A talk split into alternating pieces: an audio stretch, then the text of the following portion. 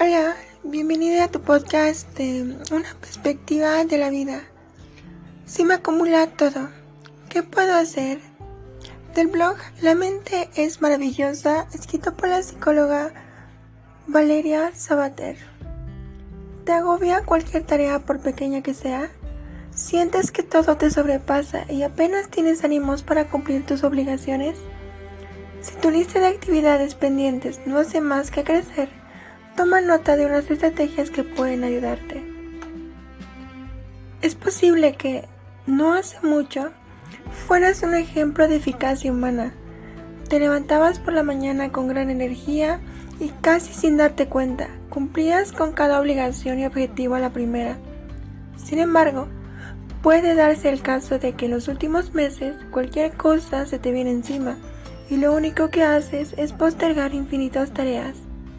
A esa procrastinación continuada se le añade además el amargo sentimiento de culpa, porque si no tenemos bastante con el hecho de no poder con casi nada, se le añade ese incómodo bonus emocional, ese que nos castiga por no ser tan resolutivos y productivos o productivas.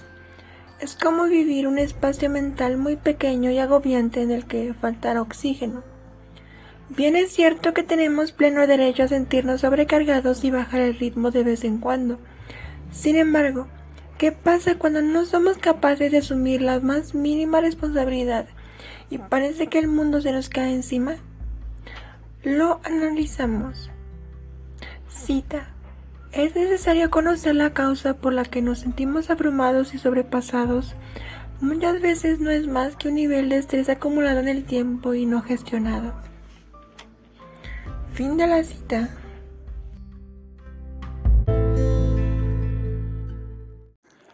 ¿Por qué se acumula todo? Cuando se me acumula todo me siento atrapado o atrapada por pensamientos negativos, por emociones incómodas y por indefinibles molestias físicas. Es cansancio, es malestar estomacal, dolor de cabeza y hasta problemas para conciliar el sueño. Lo peor de todo es percibir la falta de productividad, la capacidad de cumplir con las obligaciones del día a día. Si esta situación resuena en ti y te sientes identificado o identificada, debes saber que la sensación de sentirnos abrumados o abrumadas es un estado muy común. Vivimos tiempos de incertidumbre y este contexto tiene un gran impacto a nivel psicológico. Sin embargo, este fenómeno no es nuevo. Hay un acrónimo muy conocido denominado PICA, que se usa desde hace décadas para describir este tipo de situaciones. Volatilidad, incertidumbre, complejidad y ambigüedad son esos estados que suelen definir cualquier situación desafiante, según un estudio de la Universidad Estatal de Georgia. Ahora bien, al actual contexto social se le añaden otros factores que pueden mediar en esa percepción, esa en la cual todo nos sobrepasa. Causas por las que te sientes de este modo. Por término medio, la principal razón por la que podemos sentir que todo nos acumula es por estrés. En el momento en que las demandas sobrepasan nuestros recursos físicos, emocionales e intelectuales, surge la sobrecarga. Veamos, no obstante, las más desencadenantes. Lidiar con algún conflicto o problema relacional, ya sea con la pareja, los familiares, los compañeros de trabajo, etc haber perdido a alguien en los últimos meses, problemas de salud. Los problemas financieros son otra causa que explica la sensación de que se me acumula todo. Haber vivido alguna experiencia traumática. Sufrir algún trastorno psicológico no detectado como una depresión. Estar en medio de un cambio de etapa al que aún estamos habituándonos. ¿Qué podemos hacer cuando nos sentimos abrumados o abrumadas por cualquier cosa? Cita. Cuando la vida nos sobrepasa y sentimos que no podemos con muchas cosas, es momento de ponernos límites y evitar caer en la trampa de tengo que esforzarme más. Un descanso en un entorno natural nos permitirá relajar la mente. Si te sientes abrumado o abrumada, tus obligaciones te sobrepasan y cualquier cosa te vuelve irritable, es obvio que necesitas reformular muchas cosas. Las más importantes tienen que ver con tu mobiliario psicológico. Es momento de poner cada mueble en su lugar, abrir ventanas y dejar que tus espacios mentales se oxigenen. Solo entonces hallarás la calma para recuperar las energías. Veamos qué estrategias te pueden ser útiles.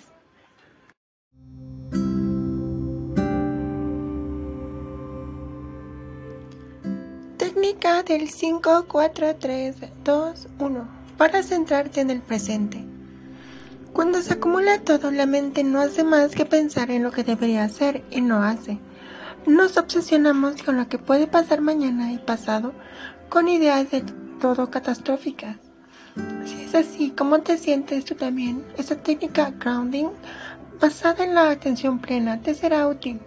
El objetivo es calmar tu mente y centrarla en el aquí y ahora. Nombra cinco cosas que te rodean en este mismo momento. Nombra cuatro cosas que estés escuchando. Fíjate en tres cosas que puedas tocar. Huele las páginas de un libro o de una vela aromática. Ponte en la boca algo agradable que saborear.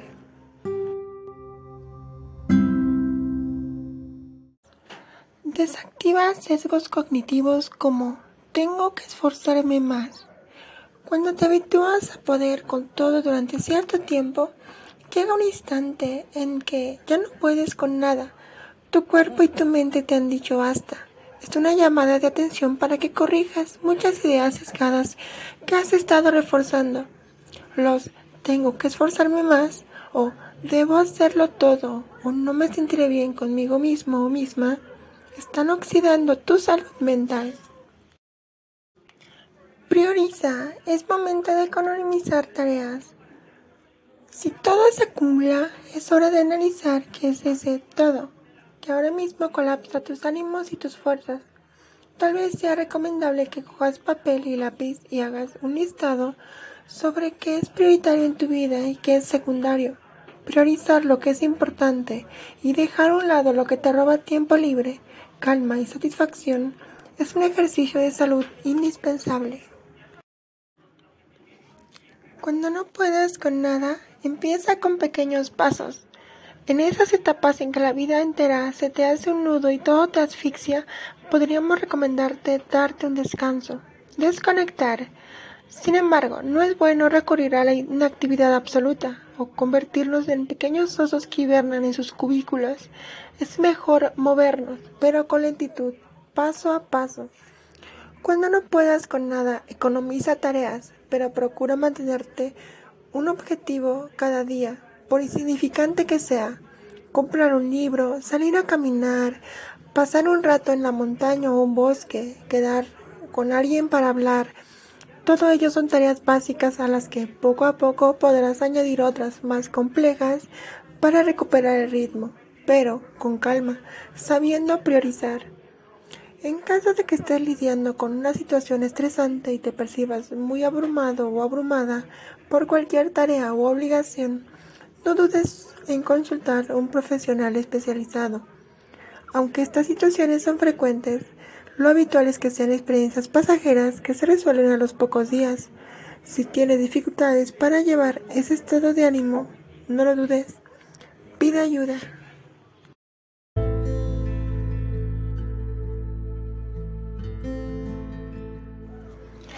Reflexiones finales. Bien, en esta lectura que pude leer hoy, era una lectura que necesitaba leer antes, pero aún así creo que me ha ayudado bastante saberlo hoy, porque efectivamente en el trabajo que tuve recientemente y del cual pues ya no estoy, eh, me quemé, me quemé emocionalmente. Estaba estresada todo el tiempo, no podía dormir, eh, siempre estaba de mal humor y todo esto y yo no sabía cómo enfrentar todo esto, ¿no? Porque mi trabajo se supone que era un buen trabajo, al menos así me lo hacían saber las personas que me conocían, ¿no? Así que mantuve ese trabajo por cuatro años Y desde el segundo año empecé a quemarme porque empecé a hacer cosas, cada vez más cosas y era lidiar con personas y, y bueno, desde entonces mi salud mental no era muy buena. Así que tratar con personas, lidiar con estrés todos los días, pues sí me quemó. Y no me había dado cuenta de eso. Honestamente no me había dado cuenta de que estaba viviendo todo esto. Estaba viviendo abrumada, estaba viviendo estresada todo se me acumuló. Poco a poco se me fue metiendo cada vez más ese sentimiento de no poder con nada. Así sea la tarea más básica, ¿no? Así sea llegar temprano, así sea atender una sola persona. Me costaba mucho trabajo. Y aún me sigue costando trabajo porque no he podido salir de ahí. Y bueno, pues al final personas muy queridas me convencieron para ir a terapia. Y lo estoy intentando manejar, ¿no? Hay muchas cosas que dejé de hacer y siento que podría hacer, pero no me atrevo a hacer todavía. Ya han pasado varias semanas, de hecho ya lo podemos contar como dos meses desde que dejé el trabajo y aún no me siento lista para regresar a la vida laboral. Aún no me siento lista para afrontar ciertos retos de la vida que pueden ser muy sencillos para otras personas, pero para mí, estando prácticamente tres años Sufriendo todo esto es muy difícil de, de eliminar, perdón. Así que pues habría que tomar conciencia de estos consejos que me parecen bastante buenos. La terapeuta eh, me está ayudando a hacer una guía en la técnica del 5, 4, 3, 2, 1 para ser consciente más del presente cuando en esos momentos en los que me siento abrumada porque de pronto empiezo a, a llorar porque me siento impotente, me siento inútil, me siento muy mal conmigo, ¿no? Y siento que no he podido salir de ahí, como si no pudiera salir de ahí. Entonces, volver al presente me parece un primer paso, no es la solución, pero es un primer paso. Ese sesgo cognitivo de que tengo que esforzarme más, obviamente también me parece que debemos de pensar que pues tenemos que ir poco a poco, también no, no podemos empezar eh, o creer que podemos regresar tan rápidamente porque no se puede, porque nuestros ritmos varían. Habrá personas que sí, habrá personas que no podemos lidiar con esto. Y también debemos este, comenzar a, revisar cuáles son nuestras prioridades, ¿no? Yo ya tengo mi lista de prioridades, sé qué es lo, es lo importante para mí, pero a veces conviene recordarlo porque lo olvidamos. Lo olvidamos o empezamos a centrarnos en otras cosas y pues bueno, al final terminamos desviándonos de nuestros objetivos, ¿no? Así que volvemos a lo mismo, eh, a los pequeños pasos, a ir poco a poco, desconectar siempre que sea posible, rodearte de personas correctas que te motiven, que te apoyen, que, sean con las que puedas quedar a caminar, a leer, a ver una película o algo, que puedas desconectarlo poco a poco. Creo y aún creo, porque me está ayudando una terapeuta, creo que podré salir de ahí poco a poco, ¿no? No sé cuánto tiempo me lleve, tampoco debemos presionarnos con ese tiempo. Cada persona debe tener su tiempo para superar todo esto y, y regresar más fuerte que nunca, ¿no? Y bueno, ser conscientes de que nos puede volver a pasar, pero empezar a querernos tanto que podamos detectar cuando esto está ocurriendo, ¿no? Y obviamente hacernos caso a nosotros más que a personas externas que no conocemos. Aunque fuera nuestra familia, y aunque tenga las mejores intenciones, quienes se conoce más es uno mismo o una misma. Así que es que escuchar a nuestro cuerpo y escuchar a nuestro corazón. Con esto me quedo y bueno, me parece una lectura que es conviene leer y consultar cuando estamos pasando por algo así. Un saludo.